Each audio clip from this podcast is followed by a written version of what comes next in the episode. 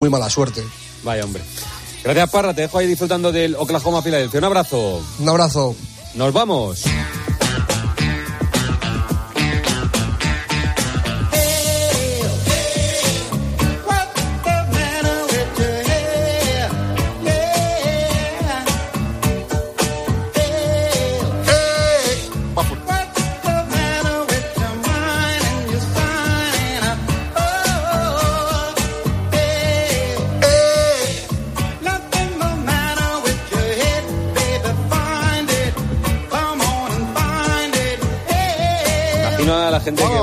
Tranquilamente conduciendo por eh, España. Mira la lucecita de Navidad, ¿verdad? Y, claro, a, tus gritos sacan la mano por la ventanilla. ¡Eh! Mira, ventanilla arriba, los coches que tengan arriba, ¿verdad? ¡Eh! Muy bien, termina aquí el tiempo de juego de este sábado. Mañana viene el del domingo, que se las trae, así que les dejamos en la mejor compañía, que es la radio esta que suena, su radio, la cadena Cope. Que pasen ustedes buena noche. Tiempo de juego en Cope. Un año más, el número uno del deporte.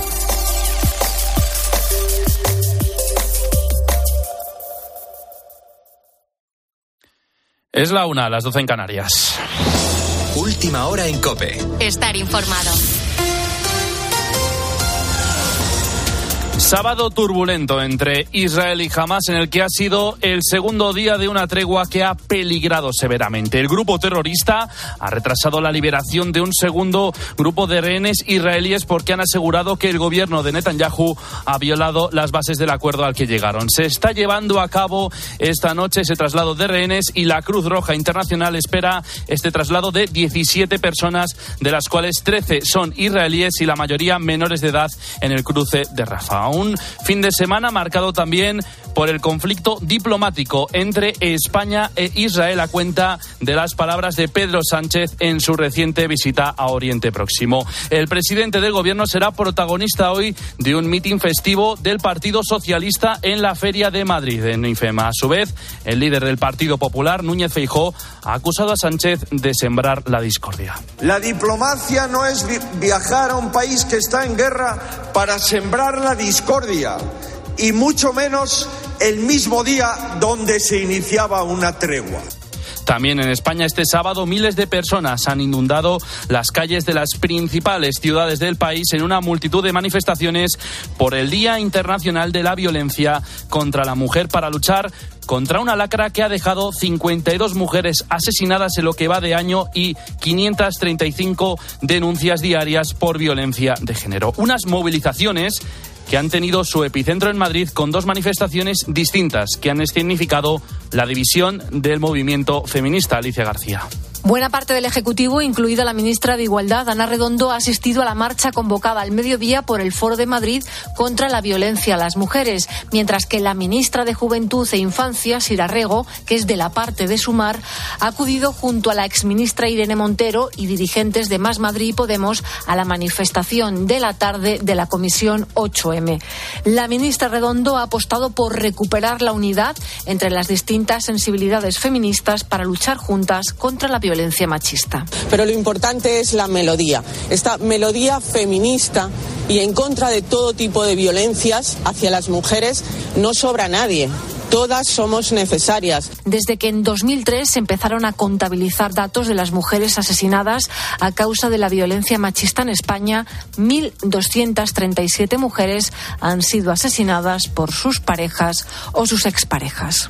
A su vez, en España, los ciudadanos de 44 municipios en los que en las elecciones del pasado 28 de mayo no se presentaron candidaturas están llamados a las urnas nuevamente ese domingo para elegir a sus representantes locales. La mayor parte de ellos se encuentran en Navarra, donde son 38. El envejecimiento es una de las causas de que no haya candidaturas en estas localidades. Cope Pamplona, Alberto Sanz. Nada más y nada menos que 38 municipios y 39 concejos celebran hoy elecciones, ya que no tuvieron candidaturas en mayo. Pero es que a esos hay que sumar que en la comunidad foral hay ocho localidades navarras en las que nadie quiere ser alcalde, es decir, nadie se ha presentado. Lo mismo pasa en 38 concejos, en los que se nombrarán comisiones gestoras al no haber alcalde. La Federación Navarra de Municipios y Concejos achaca la falta de candidatos a tres factores. Dicen que son localidades pequeñas con población envejecida y que además ha crecido la complejidad de la gestión municipal. Con la fuerza de ABC. Cope, estar informado. Pinchazo del Fútbol Club Barcelona que ha aprovechado el Atlético de Madrid en el Metropolitano Nacho Camuñas. Sí, los de Simeone han cerrado el sábado con victoria y ya son terceros a tres puntos del líder y con un partido menos. El Barça, por su parte, se ha dejado dos puntos en Vallecas y con este empate son cuartos. Así valora Xavi el gol de Rayo y otras polémicas. Bueno, yo hablo solo con el Linier, el Linier me dice que cree que condiciona y al final lo dan. A partir de ahí no sé nada más, ¿no? Para nosotros sí. Evidentemente condiciona, ¿no? Eh, muchísimo. Eh, si no tiene un jugador detrás, a lo mejor no o la puede dejar hasta pasar. En fin, eh, son situaciones muy difíciles que nos está saliendo cruz. También ha habido un, un penalti a Rafa que parece que me dicen que, que es y al final, bueno, eh, nos sale, nos sale cruz. Y hoy continúa la liga desde las dos con estos partidos: Villarreal Osasuna, Real Sociedad Sevilla, Cádiz Real Madrid y Betis Las Palmas. Y en motor, últimos grandes premios en Fórmula 1 desde las 2 de la tarde. Se despide la temporada desde Abu Dhabi y en MotoGP hay posibilidad de que Jorge Martín se convierta en campeón del mundo. Necesita ganar en Cheste y que Baña ya sea sexto o peor. Sigues en Cope, empieza la noche de Cope con el Grupo Risa. Cope, estar informado.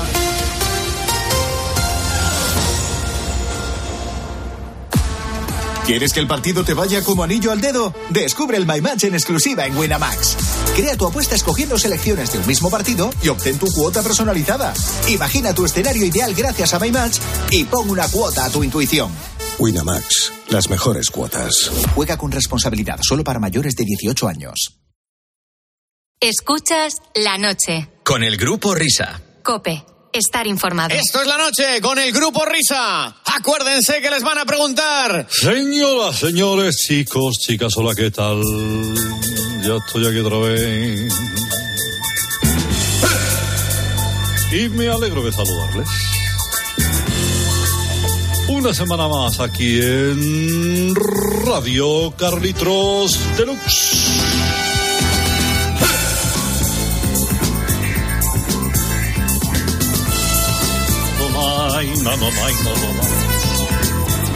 Todo un equipo de redacción afanado en buscar en bibliotecas, periódicos, revistas, eh, testimonios, donde sea, los pequeños detalles que sirven para construir con toda fiabilidad historias desconocidas en torno a cantantes y grupos musicales. Hola, hijo. Cerra la puerta, Mariani.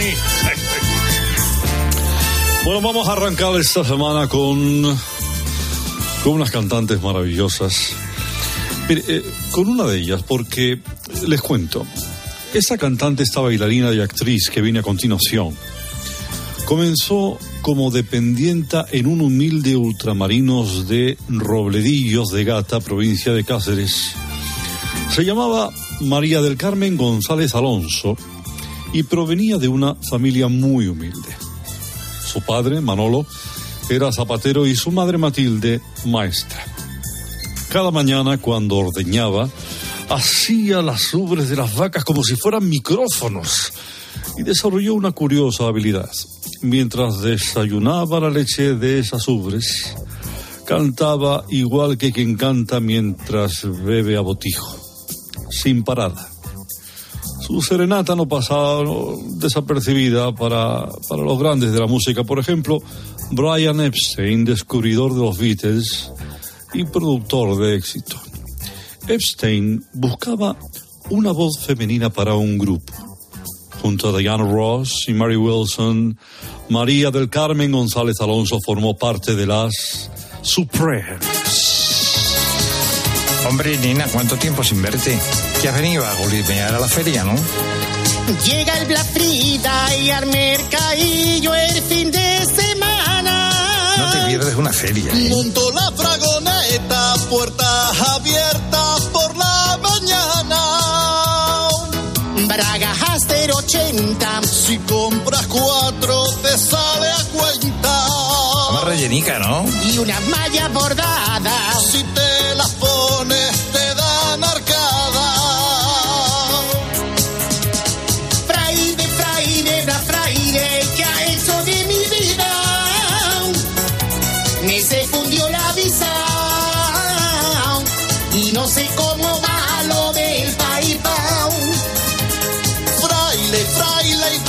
Si me haces una oferta por mi suegra, te vendo un iPhone 3 a 290. Somos el corte inglés itinerante. Escúchale, ponémelo. Soy muy de las Supremes, Carlitos. ¿Ha visto? Mira qué Mucho, maravilla. mucho, mucho, mucho. Anda. Qué bien, qué bien, qué bien. Mira, además eh, sale un señor ahí con ella. No sé si sería alguien de la Motown, ¿no?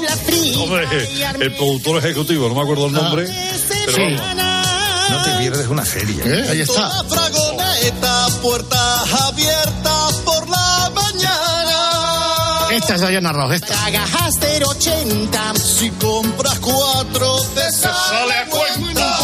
Una rellenica, ¿no? Y una malla bordada. Si te Vamos subiendo ese volumen. Fraile, fraile, la fraile, que ha hecho de mi vida.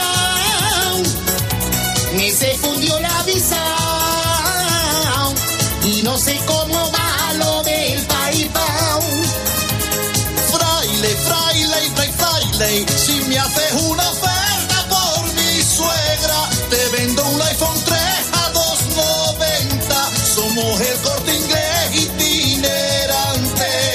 corte inglés itinerante está muy logrado, muy logrado, muy logrado. Es que fueron muy grandes las Supremes. es que los americanos cuando se ponen a escribir letras en español, vamos, es que, es que lo bordan.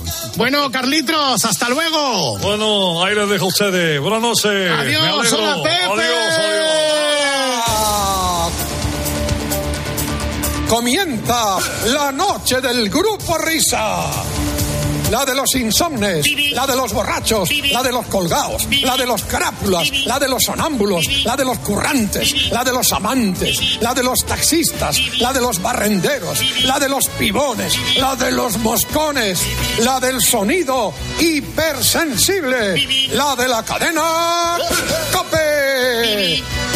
Las horas más paranoicas de la radio española. Si no hay prórroga. La noche del grupo Risa. En la técnica, alguien habrá. En el control central, vete tú a saber. En la central de los anuncios, ni el tato. En la animación general, areucas. En la descoordinación, no hay ninguno. Más que nada porque en este programa no coordina nadie. La noche del grupo Risa. Los responsables de estas tracanadas radiofónicas son, por orden de aparición, Óscar Blanco el Whopper. Hola. Fernando Echevarría, el Agustino de Aragón. David Miner, el del sabor de los tierra. La noche del grupo Risa. Dirigen este espacio. Bueno, dirigen, esto no lo dirige nadie. Va con piloto automático. Ellos, los desheredados. Fraile, los por la justicia. Los que merecerían estar en preventiva. La noche del grupo Risa. Adelante, grupo Risa. Muy buenas. Hombre, Nina, ¿cuánto tiempo sin verte? Que has venido a golinear a la feria, ¿no? Llega el Black Friday Ahí estamos, chicos, chicos. Llega el Black Friday. de semana. No te pierdes Esa costumbre digital, absolutamente fuera de mi tiempo. En mi época no había Black Fridays. Por la mañana. Ya puedes comprar todo tipo de cachivaches. 80. Si compras Walmas, radiocasetes. Relojes calculadora. Relojes con sintonizador. Relojes con agenda electrónica. Relojes con televisión. En definitiva, relojes. Black Friday, abarca todo lo que puedas imaginar. Me se fundió la visa. Televisores Telefunken, blanco y negro, que tardan en ponerse en marcha 27 segundos. Fraile, fraile, fraile, si me haces una oferta digital. 90. Somos el Y por cierto, buenas noches a la gente guapa, simpática, maravillosa de este país deportivo y no deportivo. Por partido ordenado. Carlos Herrera Aquí la triple P, Pedro Pablo Parradio. Siempre de la radio campeón. La noche del grupo Risa, ¿eh? el periodismo de etiqueta en la radio. ¿Qué has hecho de mi vida? Black Friday. Ahí está, esta canción que se repite en bucle en esta noche tan especial. Bueno, por los bragas a cero euros vamos a empezar el programa. Hoy tenemos invitado, tenemos invitado de excepción, ¿eh? uno de los más grandes de la futbolitis española. ¿eh? Porque cuando entregan el balón de oro la gente siempre está con los mediocampistas, con los delanteros, con Cristiano Ronaldo, con Messi, con Modri. También defensas como Calavaro, pero ¿y los porteros? ¿Los porteros qué pasa? Ay, los porteros. El silencio de los porteros. ahí, ahí tenemos aquí a uno de ellos, ¿eh? Tres Zamoras, ni más ni menos le contemplan. Venga, no doy más pistas. Friday, Black Friday. Vamos a sentarnos en el rincón de hablar.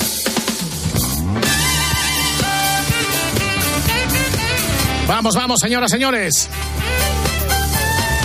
Vamos a introducirnos una vez más o a invadir, como queráis, el ecosistema de tiempo de juego eh, para hacerle la vida imposible esta noche a uno de sus comentaristas que todavía nos faltaba eh, por charlar por aquí en las noches de los sábados.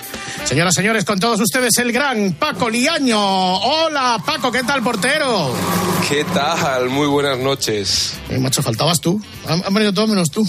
Para mí es un honor el formar parte de, de esta familia y un privilegio el que me llaméis, cómo no.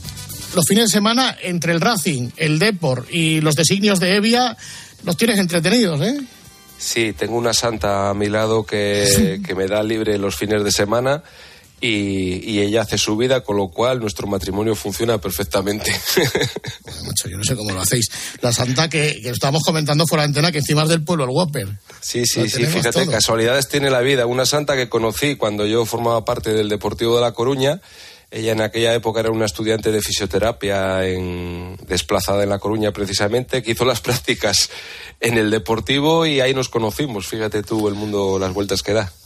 Pero por eso, lo de los fines de semana entretenidos, hablando del Whopper, ¿tú no te has planteado que si, por ejemplo, un día quieres ver al Depor, porque muchas veces el, el mamón de Evia te da los partidos justo cuando juega el Depor o el Racing, y no es cuestión de tener tres televisiones.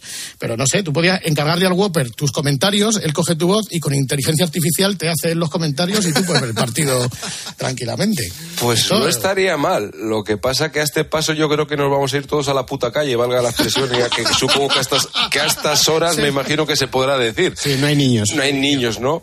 Yo lo que sí os digo es que soy incapaz de ver dos partidos a la vez. Yo muchas veces cuando escucho el tiempo de juego veo que Paco y compañía están allí atendiendo a tres, cuatro pantallas. Yo si no estoy centrado en lo que estoy viendo, me pierdo.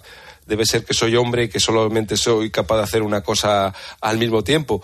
Pero ya me encargo después de verlos y, y estoy a la so- soy un soldado de Evia, como se dice en estos casos. soldado de Somos, somos todos, somos todos soldados de Evia por lo que nos toca. Oye, ¿algún día habrá entrenador por ChatGPT o entrenador por inteligencia artificial? Igual es mejor que el normal. Pues no lo sé. A día de hoy tenemos un presidente que ya utilizó algo parecido al chat GPT para presentar Sí. su tesis doctoral. Entonces, pues, y es presidente del gobierno. O sea, que yo entiendo que para ser entrenador, que es menos importante, pues también se podrá utilizar. ¿Qué le vamos a hacer? Exactamente, todo se andará. Porque con Paco y con todos estos macarras. Tú, tú estabas en Carrusel ya, ¿no? Con Paco y- Sí. y, compañía, ¿no? Sí, sí, sí. Yo empecé cuando estábamos en la SER, cuando cada vez que me tocaba hacer un partido me tocaba bajar a la emisora aquí en Santander. Y sí, sí, hace, ya, ya no me acuerdo de cuántos años hace de esto, Fernando, pero mucho. ¿Quién te llamó? ¿Cómo hiciste tus primeros pinitos en la radio? ¿Quién fue el culpable? Pues eh, no lo sé quién fue el, el culpable de que me reclutaran. Yo la verdad es que en la época del deportivo, que es lo que digamos a mí me ha dado el poco o mucho prestigio profesional que haya podido tener, yo tenía muy buena relación con Marco Antonio Sande, con Germando Barro, por supuesto. Todo gentuza. Todo gentuza. Bueno, eh, fui, fui uno de los invitados incluso a la, a la boda de Marco. Allí conocí a- al difunto y queridísimo Pepe Domingo Castaño. Entonces, yo creo que de aquella época, además el Depor era una época en la que jugaba la Champions y ya sabes que, Oh. bueno, pues, pues, eh, digamos que me reclutaron para hacer los partidos de la Champions como el comentarista específico de- del Deportivo.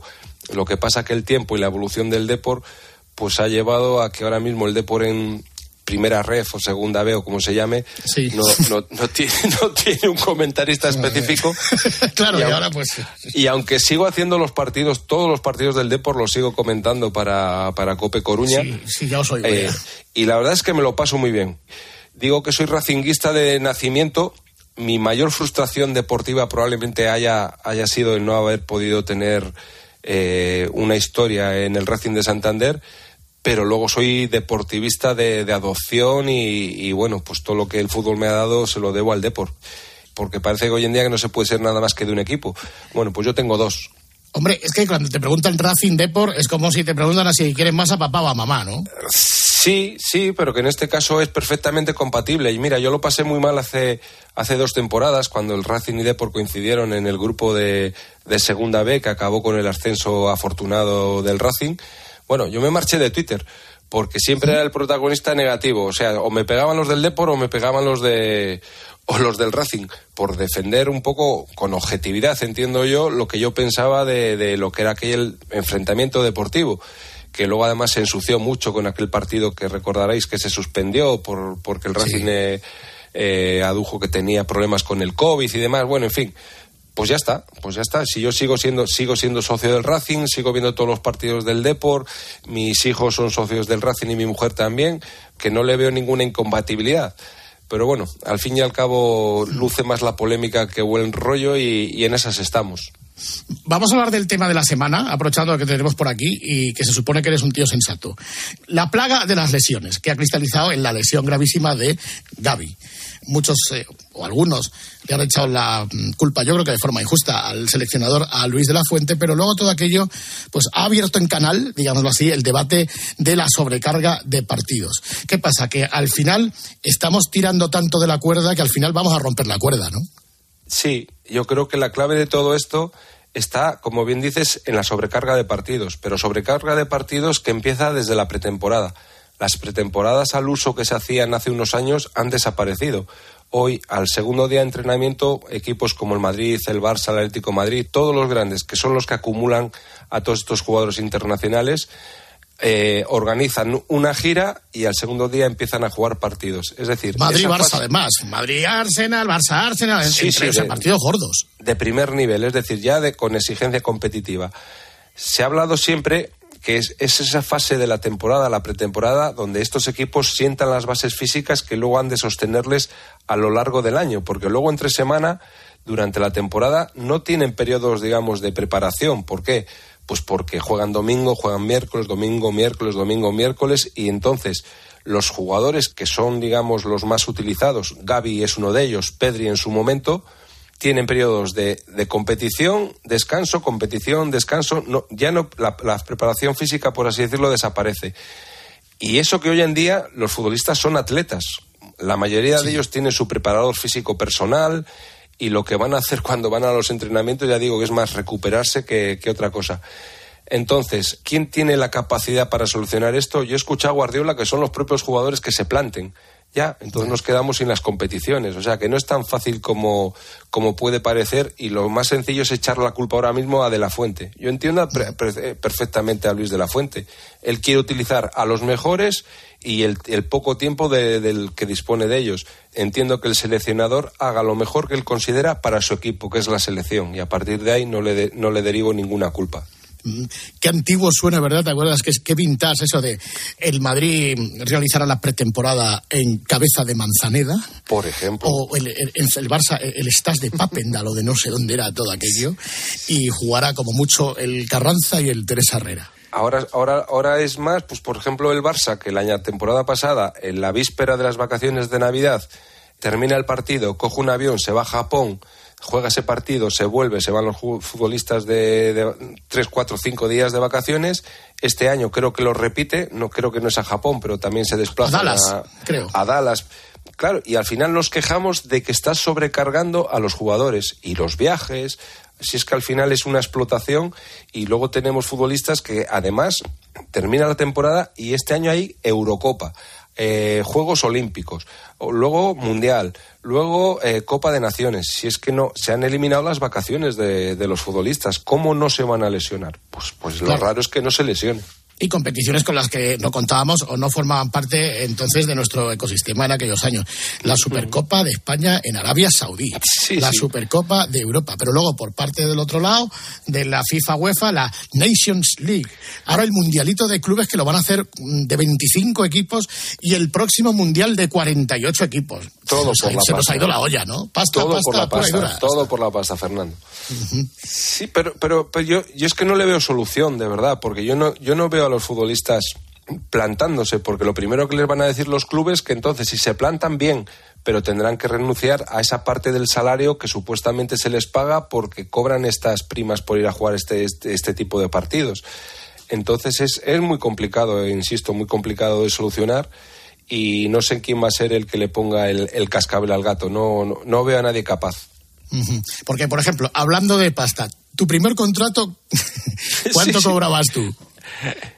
Pues mi primer contrato con el Racing de Santander fueron 200.000 pesetas al año. 200.000 pesetas para la gente Madre de hoy en día 1.200 eh, sería euros. la equivalencia Sí, sí. a 1.200 euros, repartidos en 10 mensualidades. En el año, creo que es, además tú debutas en el año 83-84 que estaba el Racing en segunda y, y creo que fue en, eh, en Zorrilla, pero además eh, mm, bajo unas circunstancias muy especiales porque era una huelga de futbolistas, ¿no? Eso es, eso es. Fue coincidiendo con la primera huelga de futbolistas profesionales que se hizo en España, que la- esa jornada la jugaron la mayoría de los filiales, y yo recuerdo que de aquella, aunque estaba en la primera plantilla del Racing, yo estaba haciendo la mili.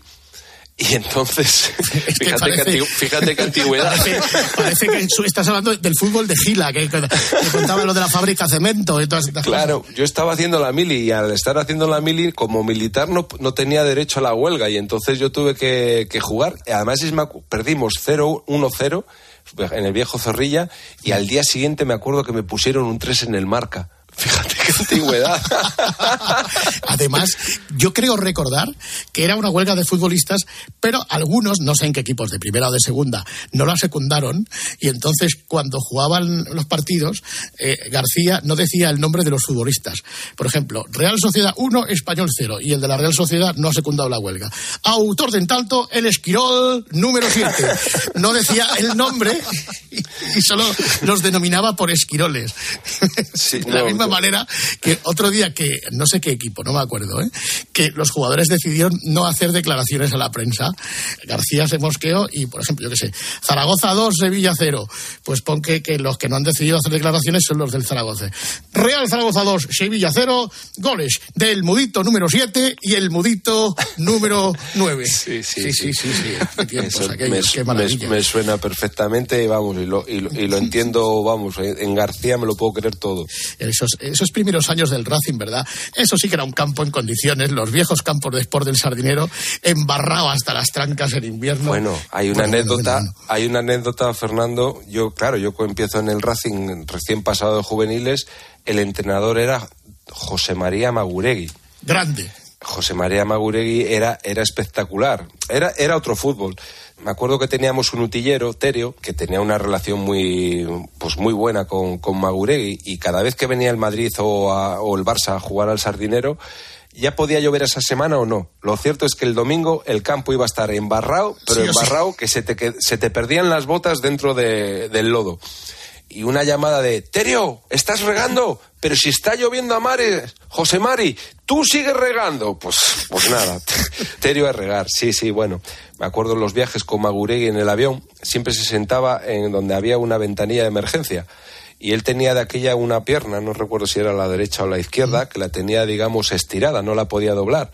Pues abatía el asiento delantero, ponía la pierna encima de- del asiento y viajaba en el, en el avión como si fuera un, como si fuera un jeque. Se, él se hacía una zona de preferente para él. Vosotros que sois jóvenes, ¿verdad? ¿No? Que estáis acostumbrados a esto del juego bonito, al, al, al tiki-taka, a sacar el balón de atrás, al pase, etcétera, al guardiolismo y, al panenquismo. Maguregui, que era un tío, yo leí las entrevistas muy bajo, pero lo de la leyenda de Amarrategui no es leyenda, ¿no? Es la verdad como un templo, ¿no? Bueno, que va, que va, eso era... Él planteaba los partidos en la pizarra que al extremo le mandaba marcar al lateral. Y, y la típica la típica imagen salía del banquillo allí del sardinero y con la mano derecha hacía vamos para adelante salimos salimos se sentaba en el banquillo y desde el banquillo cuando lo veía eh, hacía con la izquierda para atrás para atrás para atrás o sea, él salía, salía al campo para que le viera la gente que mandaba al equipo salir de la defensa y en cuanto se sentaba en el banquillo, con la otra mano les decía, venga, para atrás, para atrás. A los defensas les decía, no quiero pasecitos, quiero cuñas. El cuñas eran los patadones para que corrieran los delanteros. Pues así era el fútbol entonces, pero bueno, te lo pasabas bien. La verdad es que era un tío muy simpático. Luego, en las charlas, ponía en la, en la pizarra, jugamos contra el Sporting y ponía la alineación del Sporting. Abladanedo primero, mister que ha Abladanedo. puesto... Abladanedo primero, Abladanedo segundo, porque en el Sporting, si recuerdas, jugaba un hermano de- del portero de Ablanedo y, y ponía Abladanedo. Bueno, y, y cuando tenía que poner el nombre de un extranjero, pues imagínate lo que, lo que allí podía poner. Una cosa Algún yugoslavo, ruso o lo que, o lo que fuera. indescifrable. Porque así, en aquellos años, claro, tú jugabas en el Racing, estabas a la sombra de dos grandes porteros que fueron Pedro Alba y José Ceballos, ¿no? Pero. Bueno, pero- José Ceballos, José Ceballos, digamos, fue el que me dio el empujón para que yo me fuera. Ah, vale. José Ceballos es más joven que yo. Yo estuve a la sombra de Pedro Alba, que, que por otro lado Pedro Alba era el eterno suplente del Racing en la época de, de Damas, de Pereira. Bueno, est- estamos hablando de la antigüedad, Fernando. Tú antigüedad. lo recuerdas porque bueno, sabes bastante historia del Racing de Santander. Pero yo estuve a la sombra de, a la sombra de, de Pedro Alba. Y ya el último año, digamos, cuando Pedro Alba se jubila, que llega Armando Ufarte al Racing de Santander de, de entrenador, pues es cuando a José Ceballos, que venía de, de juveniles y del Rayo Cantabria, le dan el paso y vamos a disputar entre los dos la, la portería. Y yo inicio la temporada, los dos primeros partidos jugando contra el Bilbao Athletic, recién ascendido de, de la segunda B, y perdemos en casa en el Sardinero. Y el primer partido de Copa lo jugamos contra el Sestao y también perdemos. Y el segundo partido de la Liga, que íbamos a Eibar, pues justo en el, en el propio campo me entero que juega José Ceballos y desde ahí ya no volví a jugar ni un solo partido. Se acabó. Hablabas Se del. Sestao, que es la próxima estación donde aterrizas. Eh, Sí, y eso fue en el año 90, ¿no? Sí, sí, sí, fue en el año 90, no- la temporada 90-91. 91, que estaba el Sestao en segunda, cuando, cuando escuchábamos en el campo de las llanas, pues ahí, ¿no? Sí. Sí, sí, con el mítico entrenador. Qué bien me lo pasé allí. Me lo pasé fenomenal. Y eso que, que hice más kilómetros que. Porque, claro, eh, Santander Sestao no, no están a 100 kilómetros, pero por una carretera con un tráfico y no es como hoy en día que hay autovía. De Claro, aquella- joder, ve- perdóname, yo, yo, yo he llegado a tardar de Zaragoza a Bilbao dos horas y media y de Bilbao a Santander cuatro. Tal cual. Como lo cuentas. Eh, pues esa época todavía la pillé yo. Pero ya digo que fue una época maravillosa. Eh, jugué toda la temporada con el Sestao. El entrenador era el mítico Blas Ciarreta. Un tío que bajaba todos los santos del cielo. Eh, sí, sí, o, sea, sí, sí. o sea, no puedes reproducir a ni siquiera a esta No hora se- ninguna no frase se- de... no sería capaz no sería capaz de reproducir a estas horas la cantidad de tacos que podía manejar aquel hombre pero eso era una vez que atravesaba la puerta de las llanas hasta el vestuario porque terminaba el entrenamiento salía de las llanas y, se- y paraba a tomar una cerveza que de aquella era típico que los jugadores después del entrenamiento seguíamos tomando una cerveza un agua un vino lo que fuera Con los primer- periodistas. con los periodistas y Claro. tal. Y entonces ya, aquel hombre que primero te lo decía todo a gritos, tenía una tenue voz que casi no se le escuchaba, todo muy suave. Era una enciclopedia del fútbol vizcaíno y guipuzcoano. Conocía a todos los jugadores y tenía un conocimiento del fútbol base que para mí me dejaba eh, alucinado. O sea, un, tío que si le- en contexto fútbol para mí ha sido un gran entrenador y al que estoy eternamente agradecido. Pero es verdad que cuando llegas ahí te dice, no, si yo te he traído a ti para venderte lo que viene. Tal cual, tal cual. ¿En sí, serio? sí, así fue, así fue, sí, sí. De mira, nosotros venimos a ficharte. Me acuerdo que nos reunimos en el Marinero en Castro. eh, Hombre, buen sitio. Bueno, ya, oye, tenía que parecer algo importante la cosa, ¿no? Sí, sí, sí. pues allí nos reunimos. Dice, mira, no tenemos dineros para pagarte. Allí recuerdo perfectamente que cobré dos millones de pesetas en 10 mensualidades de 200.000 pesetas, Fernando. Esa fue mi, mi sueldo del sestao. Y la gasolina por mi, por mi cuenta, ¿vale? Entonces, Joder, vaya tiempos. eh, eran tiempos, bueno, ese es, ese es el fútbol, ese es el fútbol que mucha gente no conoce y, y que a día de hoy evidentemente no, no está, pero... Ahora hay vuelo charter. eh, Ahora hay vuelo charter y, y en segunda vez se gana bastante más dinero que entonces en, en segunda división. Estábamos hablando de fútbol profesional, pero, pero como yo eran la mayoría de los contratos de aquel sestao. Y yo me acuerdo que de aquella venían dos coches todos los días desde San Sebastián con futbolistas de, de aquella zona más otros ocho o diez de, de la zona de Vizcaya y el único extranjero, por así decirlo, en aquel equipo era yo, que era cántabro. Entonces, el resto eran chavales, estudiantes o trabajadores. Entrenábamos por la tarde, porque ahí en ese estado se entrenaba por la tarde. En el propio campo de las llanas, no había instalación ninguna que no, no- de poder entrenar. Bueno, aquí en el Atleti también se estrena por la tarde cuando estaba Menotti, que decía que por Sí, la mañana no quería entrenar a la criatura. Sí, me lo ha contado Quique Setién, que, pero eso era yo creo que por otras causas, ¿no? Porque le... Había un poco fiesta de aquella. Sí, sí, es que yo me acuerdo que decía Jesús Gil. Pero o sea, es que te- le llamas por la mañana y no lo coge en toda la mañana y no está. Sí, sí, no. Allí era por necesidad, porque el propio Blas- Ciarreta trabajaba, eh, él entraba todos los días a las 7 de la mañana en la General Eléctrica, yo creo que una empresa que había allí en el Gran Bilbao, y salía a trabajar a las 2, comía y venía a las llanas. Yo recuerdo viajes, fíjate, hacer viajes, claro, terminamos de jugar a lo mejor en, pues donde nos tocara, autobús, había colchones tirados por el suelo del, de- del autobús que llevaban los propios jugadores, y yo recuerdo que Blas Tierreta, que no tenía coche, llegábamos a, a Sestao y yo con mi propio coche dejarle a la puerta de la, de la, de la empresa donde él entraba a trabajar el fútbol de, de aquella Sí, sí, época. El fútbol de Gila, el de la fábrica de cemento. Pero claro, después, amigo mío, llega el Depor. ¿Cómo aterrizas en, la- en Coruña? Bueno, pues yo aterrizo en, Cor- en Coruña por accidente. Y por accidente es porque, porque además esto fue, eh, completo la temporada con el Sestao, hago una temporada muy, muy buena, consigo el Zamora de segunda, lo típico, rumores al fin. Seis, siete primeras, tengo por ahí guardado un recorte. Seis, siete primeras se interesan por Liaño. Eso, eso lo diría Manuelita. Eh, seis equipos socios de primera división se están interesando por Paco León. Pues tal cual. Eso. Lo cierto es que llega el mes de. A, a- a finales de julio, que más o menos era cuando se empezaba a entrenar. Y yo que había firmado dos años con el Sestao para jugar uno y venderme, teniendo contrato en vigor, lo cierto es que el primer día de entrenamiento me tengo que presentar allí porque nadie me ha fichado.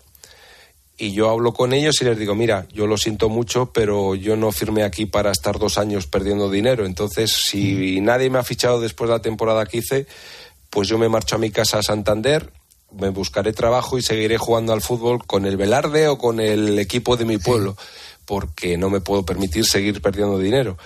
Era un trabajador del fútbol que no había acumulado eh, capital suficiente para nada y tendría que buscarme la vida.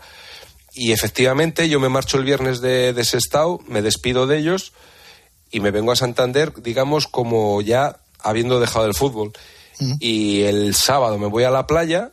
En aquella época no había teléfonos móviles como, como hoy en día, aunque cueste de entenderse. Entonces funcionaban todavía los, los teléfonos de rueda. Eso es lo que metían. Y, y entonces, bueno, pues yo me voy el sábado a la playa y por la tarde cuando vuelvo me dice mi madre, que te han llamado, que te han llamado. ¿Quién me ha llamado? "Eh, un tal Miguel Santos, que le llames, que le llames. Miguel Santos era entonces el representante del Sestao, el, el- era el, uno de los representantes más importantes que había en el fútbol, en Sí, el fútbol nacional. Pero aparte Y- era el representante, digamos, corporativo de los futbolistas del Sestao, ¿no? eso es, sí. Entonces le llamo por teléfono. Oye, que tenemos una oferta de- del Deportivo que se ha lesionado Juan Canales y necesitan un portero. Bueno, pues el domingo por la tarde estaba allí en, en Coruña con Miguel Santos. Nos recibió el Endoiro a las once y pico de la noche en el restaurante a la brasa, que era su despacho donde El hacía cuartel todos los- general su cuartel general. Y así de rápido fue, ya te digo, de estar un par de días retirado del fútbol, pues a, a firmar por aquel deportivo que, que en cinco o seis años pues se convirtió en aquel super porque mucha gente recordará. Oye, un tío tan particular, tan personal, tan intransferible como, como lo Indoiro, en tu primer encuentro, tú que llegas ahí de nuevo, ¿qué impresión te produjo el personaje? Una persona af- afable, me acuerdo que me preguntó, dice, ¿qué? ¿Estás casado? Digo, no, no, no, no. Dice, ¿tienes novia? Digo, no, no, no. Dice, y se frota las manos y dice, otro que casamos aquí. me acuerdo perfectamente de que esa fue su, su expresión. Y no se Un equivocó. hombre- no, no se equivocó, ¿no? o sea, que sabía de fútbol y, y demás cosas. No, a ver, en el trato, en el vis a vis, eh, muy amable, muy... Pero bueno, la verdad es que yo ese día, entre el cansancio del viaje, el no sé qué, lo único que estaba deseando era irme a dormir y, y al día siguiente ponerme a entrenar, que al fin y al cabo era un poco la, la- la ilusión de mi vida. Fíjate, volver a primera división, el tener la oportunidad. A los tres, cuatro días de llegar a, a La Coruña, Fernando, juego un Teresa Herrera contra Layas de Ámsterdam. Ahí estamos. Tú fíjate, fíjate lo que supuso para mí, yo que me considero un enfermo del fútbol, porque yo en mi época, yo sería la- el, el- el futbolista más feliz hoy en día que los profesionales tienen a su disposición todos estos técnicos y todos estos especialistas, que es el gimnasio, que es el entrenamiento específico. En mi época de eso no había nada. No había nada. Ni Entonces, nutricionistas ni cosa de nada. Entonces, bueno, pues, pues para mí aquello fue, fue la luz, fue, vamos, la, la ilusión de mi vida en una ciudad que además con un ambiente muy parecido al de Santander, en, en el clima, Sí, el mar, sí, sí, gente súper amable, porque los gallegos son gente encantadora, con ese, con ese eh, biquiño, eh, cariño, bueno, es allí es, es increíble, la verdad es que me sentí más a gusto y a día de hoy me sigo sintiendo mucho más querido cada vez que voy a La Coruña que casi cuando, bueno, aquí en Santander ya no me conoce nadie, evidentemente, ¿no? Porque de tanto tiempo que ha pasado, pero bueno, allí me siguen mostrando un cariño infinito. Cuando llegas, ¿ya estaba Arsenio entrenando o estaba Boronat o quién estaba? No, yo llego con Boronat. El Depor sube de segunda con, con Arsenio y el fichaje estrella del Endoiro para aquel equipo es Marco Antonio Boronat. Y ahí empieza la leyenda del Super Depor y de Bebeto y de Mauro y de Donato y, y- y todo aquello. Pero espérate que nos han dejado por aquí un mensaje que yo no sé ni de qué va. Dale guapo al botón. a Hola queridos, ¿cómo os quiero a todos, eh? A ti, Oscar, a ti, Fernando, a mí, David. Sois los números uno, los números uno. Ahora, es verdad que teníais una asignatura pendiente.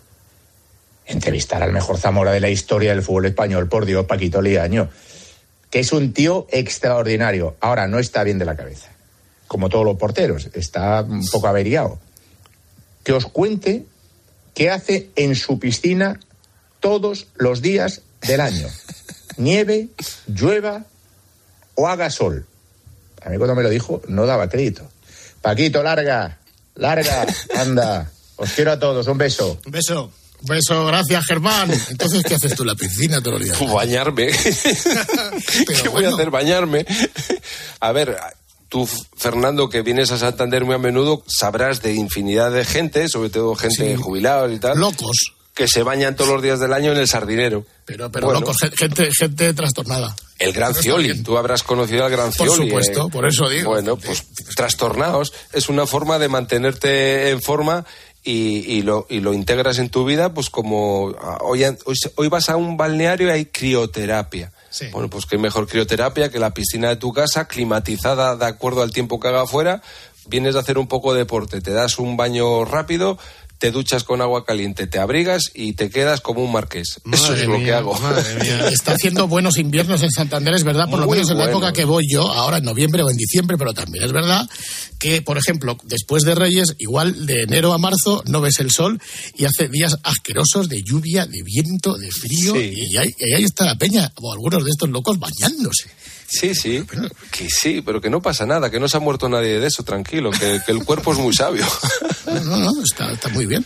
Con la cosa está, esto del Depor a Germán le va a matar, esto, esto, esto es- le va a costar la salud. Eh, no, a Germán y alguno más, la Sí. verdad, es que es, es increíble. Es increíble cómo ese equipo sigue teniendo el apoyo de 28.000 almas, 28.000 socios en esta tercera categoría, cuatro años seguidos en esta... Muchos que están además fuera de Coruña. Sí, sí, sí, sí, es, es increíble. Y vaya a donde vaya a jugar en España, va acompañado por, por infinidad. Bueno, la colonia de gallegos en Madrid, por ejemplo, el último día que se jugó en Fuenlabrada, como no les vendieron entradas, se pusieron en una esquina que había allí como unas vallas publicitarias y desde allí animaban. Bueno, es una locura. La verdad es que es una locura que no tiene razones para explicarlo porque lo que se vive luego en el día a día, pues es muy dramático, sobre todo para toda esta gente que hace uno tanto Que ha visto lo que ha visto. ha visto lo que ha visto, claro, porque es que el Depor ha, ha- ha llegado a una semifinal de la Champions eh, con aquel mítico partido contra, contra el Oporto. Si nos pasa en Zaragoza lo mismo, exactamente lo mismo. Sí, Igual, es difícil de explicar. Bueno, lo que ocurre con el fútbol aquí en, en España yo creo que, que es difícil de, de explicar y sobre todo para estos equipos que, que ahora mismo están peleando en, en- en estas categorías inferiores, que es que es muy difícil. Claro, fíjate, el domingo pasado el Depor va a jugar a Tarazona. Con todos mis respetos para Tarazona, que será una, ahí nació Paco Martínez Soria, tío. una maravillosa ciudad, pero claro, pues fíjate, pero bueno, es lo que hay y no tiene fácil solución, ¿eh? Porque mira cómo estamos en la clasificación. Claro, es que como, como el Depor, al igual que le pasa a Zaragoza, no acaba de subir, no acaba de pegar el estirón, pues claro, eh, esto Germán lo acusa. Y nuestro otro Germando Barro, me acuerdo que acuñó esa frase de hay que demoler Riazor. Hay que demoler Hay que Riazor. demoler Riazor. Sí, sí, sí, sí. ¿Te acuerdas que nuestro Germando Barro una noche una noche de estas llamó a un, a un psicólogo? Espérate, pon- ponlo, Goper. Sí, hola. Buenas tardes. Sí. Me llamo Germán. La vida es un auténtico desastre. Sí. Hablas con el mecánico y es un desastre. Vas a cualquier sitio de Coruña y es un desastre. Vas al médico al centro de salud y está de capa caída por este equipo que no sabe dónde va. Germán, Germán, perdona. Hablas perdóname. con el frutero. Germán, Germán, Germán, perdona. ¿Me podéis llamar eh, hacia las dos y media? Es que, ¿sa- ¿sabes por qué no puedo llamarte a las dos y media? Porque el Depor es un desastre. Hay que demoler Riazor. Me ha llamado mi amigo Pepe, le he dicho, Germán, Pepe, ahora no esto puedo. hay que demolerlo. Germán, La no- afición del Depor no se merece semejante ahora no puedo. desbarajuste. Germán, que Sales ahora no por la puedo. calle el sábado por la noche en Coruña y la gente está tirada alcoholizada Germán, por el que no puedo ahora. ¿Y cuándo puedes? Pues a partir de las dos y media. O sea, antes no te puedo decir que Coruña está destrozada. Sí, pero que ya está. coges un taxi y el taxista Germán, te recibe Germán, llorando. que, Germán, que te tengo que dejar, lo Hay que acabar con esta farsa, Paco. Hablas con el mecánico y es un desastre. Germán, que Sales no por la calle y es un desastre. Bueno, pues es que luego le volvimos otra vez a llamar. Es que, es que exacto, oye, a las dos y media, pues va, a ver, otra vez. Hay que perseverar. La, la gente tiene mucha paciencia, ¿eh? ¿Qué te pasa, Germán? Desastre. Sí. Es un desastre. Y ya no sé qué hacer. Hay que demoler Riazor. Riazor. Porque este equipo no tiene pegada, no tiene pasión, no tiene tensión, no tiene estilo, no tiene nada. Estoy harto y es un desastre. Cuando te refieres a este equipo, Pepe, el Depor. Ya no puedo más. pues Germán, tienes un problema de perspectiva. Que estás viendo las cosas desde un punto de vista... Desastroso. Sa- ¿Sabes el, el- el ejemplo más tonto que se pone siempre? Desastre. En la óptica hay gafas que tienen color... No, no, es que vamos a ver, el ejemplo está muy bien porque eso es lo que más de un jugador del Depor necesita, gafas. Gafas para hacer un pase de 30 metros, porque no mantenemos la tensión. O sea, se ha convertido, ¿sabes en qué? ¿En qué? En un desastre, Paco. Vale. De todas maneras, Germán, veámoslo desde un punto de vista psicológico, ¿vale? Sí, Paco. El ver las cosas desde una perspectiva, pero, que- que, no, no, pero no. que, pero que esa perspectiva nos hace sufrir. Desastre. ¿Vale? Entonces... Debacle, caos, acabó, sí. Lo, lo que hay que hacer es cambiar la perspectiva. No, o sea, no es que haya que cambiar la perspectiva, es que es la realidad. No, la realidad no existe, Germán. Porque si cambiamos de, de perspectiva, me haría del Celta. Hay que demoler Riazor. Bueno, Germán. Sí, Pepe. Esto, esta, No puedo más. esta visión tuya de que no puedes más, no sé qué, no sé cuántos, te hace sufrir, ¿verdad? Muchísimo, porque cada día se monta un pollo en Riazor que yo no sé qué decir. Germán, entonces lo que hay que hacer es cambiar la perspectiva. Es un desastre, Pepe. O sea, hay otras personas que son seguidores del Depor Sí. y que no están como tú. No, no, es que están peor. Hay algunas personas. No, no, no, no. Todas. Tú vas por la calle y te encuentras con, con un chatarrero, con un frutero, con un médico, con un electricista, con cualquier gremio. Todos se quieren morir. O sea, llorando por la calle, Paco. Germán. Me he cruzado esta mañana a 7 de la mañana con una drag queen que venía a trabajar. Estaba hecha polvo. Pepe, polvo. ¿Sabes aquella frase que dice, todo depende del cristal por el que se mire? Pues De Góngora, sí. Es lo que te digo. Estás diciendo que tengo un problema óptico. Tu mente traduce No, no, no, la no, no. Pepe, escucha. Que el Depor es un desastre, que todo está mal, que es el acabose, que es un caos. ¿Y sabe de Por quién es la culpa? Germán, la culpa no, es de Clarence del alcalde de Coruña, que es Clarence Seyo. Eh, Germán, lo único que se puede hacer es cambiar la perspectiva. Porque esto es un desastre. Para cambiar de perspectiva se tiene que hacer una terapia. ¿Y, y cuánto vale esto, Pepe? Pues durante al menos dos meses, eh, 60 euros cada semana. Perfecto. Pues mañana te llamo, Paco. Javier. Lo tengo que consultar. Javier. Pepe. Me llamo Javier. Adiós, Paco. Javier. Vale, loco. Lo que tú quieras. Oye, pues es una consulta gratis que no nos han atendido. No, Está muy bien. Un saludo a Javier, el psicólogo, que le ha llamado de cualquier forma menos Javier. Oye, pasados, pasados los años, Paco, ya, no sé, co- como lo miras, con nostalgia, con cariño, con pena, lo del penalti de Jukic. No, no, no, yo no, lo miro con nostalgia ni con pena, de verdad. Pues, Yo, a ver, yo entiendo que la gente lo vivió con, como un drama y, pasados los años, como, como bien dices, ojalá, fíjate lo, lo que daría la gente hoy en día por, por vivir aquellos momentos, lo que significa. Yo viví aquella temporada con una- como la mejor de mi vida, tuve momentos felicísimos. Eh, ya sé que no gane la liga, pero, pero, pero el- solamente el hecho de poder ir a los campos eh, con, a pelear por un título de liga, lo dramático es cuando tú peleas por, un, por una permanencia, por no bajar. Es, eso sí que es dramático. El pelear por un título, esa, pres- esa supuesta presión, bendita presión. Ya sé que la vida solamente gana ganaste uno. una pero- copa, ganaste una copa. ¿Y te acuerdas la granizada Sí. que cayó aquí? Hablando de campos embargados. El agua del digo. año 95 aquí en Madrid. Sí, sí, sí. Yo, me- acuerdo que en ese momento, cuando empezó a granizar, ya sabéis que cuando empieza a granizar, primero caen como piedras sueltas, ¿no? Y yo en ese momento estaba en la portería, que la grada detrás de mí era la gente del Valencia. Y entonces, cuando me dieron el primer granizo por en la espalda, yo pensé para mí, ya están estos cabrones tirándome con algo. Tirándote algo, claro. y de repente no, no, claro. Pero la- la el primer pensamiento es que me estaban lanzando cosas desde la grada. Bueno, experiencias que, eh, pues, eh, pues al final es, es positivo, de verdad, Fernando. Yo no, yo no miro para atrás con el dramatismo. Afortunadamente otros, pues como Frank, como Mauro, que quedaban de aquel equipo, tuvieron la oportunidad de ganar una liga y, y formar parte de ese selecto club de equipos que han ganado una liga en España. Pero yo no lo viví con ningún dramatismo. Ojalá me hubiera tocado ganarla, pero, pero lo disfruté. Aquel año lo disfruté. Era un equipo enano. especial aquel, aquel Superdepo. Sí, y además estaba bajo, bajo la dirección de, de Iglesias, que también nos dejó este, este año pasado, y bendito personaje de esta gente del fútbol que ya no te encuentras, ¿no? De cómo se afrontaba el día a día, de, de los consejos, de toma miel, neno, toma miel, eh, no comas mucho pan, mm, como no un te- padre, ¿no? no te pongas al sol cuando te llegaba la primavera y a lo mejor te después de los entrenamientos haciendo estiramientos en el campo y decían, "Mm, este sol es malo, que no te den la cabeza, mm, buena siesta, buena comida, mensajes que dejaba allí en una pizarra que había en el, en el vestuario. Íbamos de viaje con el equipo y después de comer nos hacía ir caminando por la carretera durante un tramo antes de, de que el autobús nos recogiera para seguir camino.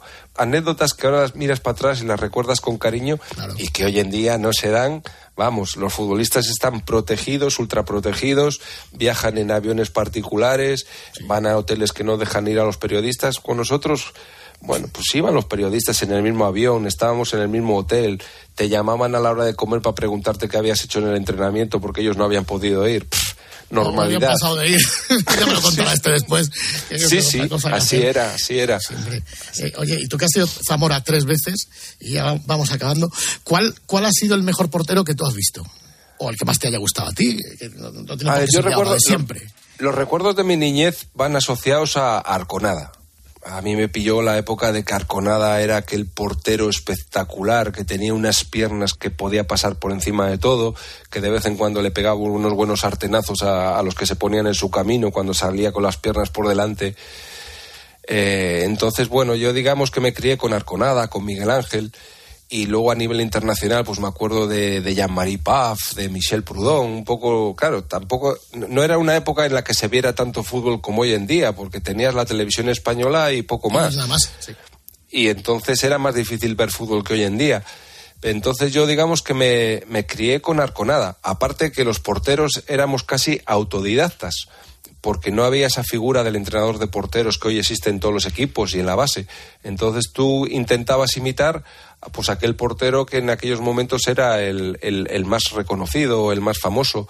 Yo conocí un poco a Iríbar, lo que pasa que eso me queda más, más en la niñez Sí, sí, sí. el, el mítico Chopo vestido de negro, bueno, en, en- en San Mamés, bueno, pues son imágenes que tengo un poco, porque además yo recuerdo que ya incluso en mi época profesional, cuando ya empezaba a jugar y cuando ya yo era de los que veía el, el estudio estadio de los domingos por la noche y con una libretita apuntaba los jugadores que lanzaban las faltas o los penaltis para tener yo mi, mi propio Base mi de propia datos. base de datos que, que hoy en día ves que a, los, que a los porteros se lo dan todo hecho, les ponen imágenes y tal y cual. No, no. La base de datos me la creaba la yo. tenías que hacer tú, claro. Y, y tú organizabas las barreras y organizabas los corners. Hoy en día te lo dan todo hecho, para que no tengas que esforzarte mucho. Bueno, pues así nos tiraríamos hasta las 5 de la mañana, acaba el programa, pero es cuestión de que esta criatura también descanse, que vayan a jugar al Depor y hay que concentrarse y concienciarse. Paco Liaño, tío, muchísimas gracias por el rato. Para mí ha sido un auténtico privilegio el estar con vosotros y os lo agradezco un montón, Fernando. Nos vemos por ahí por el norte. Un abrazo, un abrazo. Un abrazo. Grupo Risa. La noche. Cope. Estar informado. ¿Buscas diversión? A las 10 de la mañana la tienes asegurada en Herrera en Cope. Estoy con Juan, hola Juan. Soy un chico que trabajaba con nosotros y nos llamó con la pena máxima, que me encuentro muy mal, que pasamos muy mala noche, que he vomitado mucho. Total, el viernes por la tarde, pues, no, no me lo quitaba de la cabeza, decía, pobre chaval, digo, le voy a pegar un, un telefonazo, a ver. Cojo mi teléfono y le digo, ¡eh, fulanito! Y me dice, ¡hombre, qué pasa! Claro, mi teléfono no lo había conocido. Oye, que estoy aquí en un parque de atracciones que hay aquí en Barcelona. Bueno, pero ahora quiero saber... Escucha Herrera en Cope, de lunes a viernes de 6 a 1 del mediodía. Escuchas la noche. Con el grupo Risa. Cope. Estar informado. Esto es la noche con el grupo Risa. Acuérdense que les van a preguntar. Hola, buena madrugada, Gregorio Parra, impresionante registro. Impresionante registro. Venga, vamos con la petición de, de esta, de esta hora. Es de Miguel Ortiz, que nos escribe un correo electrónico diciendo: Hola, Grupo Risa, soy Miguel de Tenerife. Os escribo para que me pongáis una canción que hicisteis en su día Enrique Cerezo. Creo que era un rap que cantasteis eh, hace, creo, casi una década. De, cantando no sé qué historia de un Mercedes que se compró. Hace años que no la escucho, por favor, ponedla. Espera un momento, eh, presidente Cerezo, muy buenas. Buenas, muy buenas noches, hombre. Ey, ey, ey. Ey, A ¿me ver, para que, para que la gente se sitúe, cuéntale a la peña qué es lo que te pasó con el coche. Hombre, es que vamos a ver, si este oyente está diciendo algo de un Mercedes, hombre, mínimo hace 10 años. Porque yo recuerdo que fue el último que me compré ¿eh? y pasó que no que yo me metía dentro intentando conducir y le daba los botones y que, que yo que, que- no me hacía con ello. No sabía ni cómo arrancarlo, no sabía ni cómo encender las luces. normal, si estás acostumbrado a que generalmente te lleve A un que me chofer. lleven. Exacto, yo como yo como Echeverría, como Stevie, que me lleven. Como Stevie, ¿no? No, pero es que me metí, yo lo intentaba, no sabía ni cómo arrancar, ni cómo meter la marcha, si era manual, si era eléctrico, no, no tenía ni idea. Jeroglífico a descifrar, ¿no? Sí, sí, sí. Bueno, Lo pues esas, es. esas Ay, eran las inquietudes de aquella, de aquel joven Enrique Cerezo en nuestra invitación. Ahí va, el rap del coche. Ricas, ricas, bien ricas, ¿cómo está? Buf. Pues, o, corta no entro, ¿eh? Tres, y ¿cómo estamos? ¡Ey! Oye, ¿cómo estamos? Ah, Ahora, ahora, ahora se me ha escapado. Venga, pues vamos a empezar desde el principio porque esto si no es una castaña. Dos, tres. Como estamos en Europa y además no soy tacaño, me he comprado un coche para comenzar bien el año. ¿Eh? Ni, ni Bill Smith, ¿eh? Lo, lo, lo- lo. Como el coche es un pepino y el chofer está de vacaciones, cuando me siento al volante me armo un lío de cojones. Check it out. Rica, rica, rica. Cuando me siento en el asiento de mi Mercedes 600, aún no he metido la llave y se me ha puesto a 200. Todo lleno de palancas, cachivaches y pijadas. Para mí la tecnología es sumamente complicada. Voy a hacer scrunch con la trócola. Ca- ca- ca- la cachivaches, David, David, David. Eh. La verdad es que no me importa lo que me ha costado la broma, lo que ahora me preocupa es que no sé cómo funciona. Ya me estoy imaginando cuando salgo del estadio poniéndole intermitente y que me salte la radio. ¿Dónde está el freno de mano? ¿Dónde limpia parabrisas? No he encontrado el cenicero y este timbre de qué avisa. El GPS me habla moro, el DVD en alemán, donde salen unas gachises y bien ricas que. Voy a encender todas las luces y me se abre el maletero. Yo este coche no lo quiero, que es un portugués entero. Creyendo que estoy bolinga me han parado para soplar y yo intento abrir la puerta y no me puedo bajar. El agente que me dice, baje usted la ventanilla, sube todo si tiene huevos a encontrar la palanquilla. La verdad es que no me importa lo que me ha costado la broma, lo que ahora me preocupa es que no sé cómo funciona. Ya me estoy imaginando cuando salga del estadio poniéndole intermitente que me salte de la radio. Soy a la circulación por la noche y la mañana, lo que en el alerta han sido Pablo Helder y Santana. Así que antes de que palme y me entre un patatús, que le den por saco al coche y me cojo el autobús. Eh, con un 127 no tenía tantos problemas, hombre. Además, con el autobús Ve por la ventanilla a una, a una petiquis, eh, una cachis que están, que estamos en verano, que están todas como... Ahí va. Bueno, Enrique, la ciudad no es para mí y los coches de alta gama tampoco. Adiós. Tampoco, tampoco. Buenas noches, feliz programa, me quedo escuchando. Ricas. Qué ricas. Estamos ya con las noticias de las dos y posteriormente la hora vintage.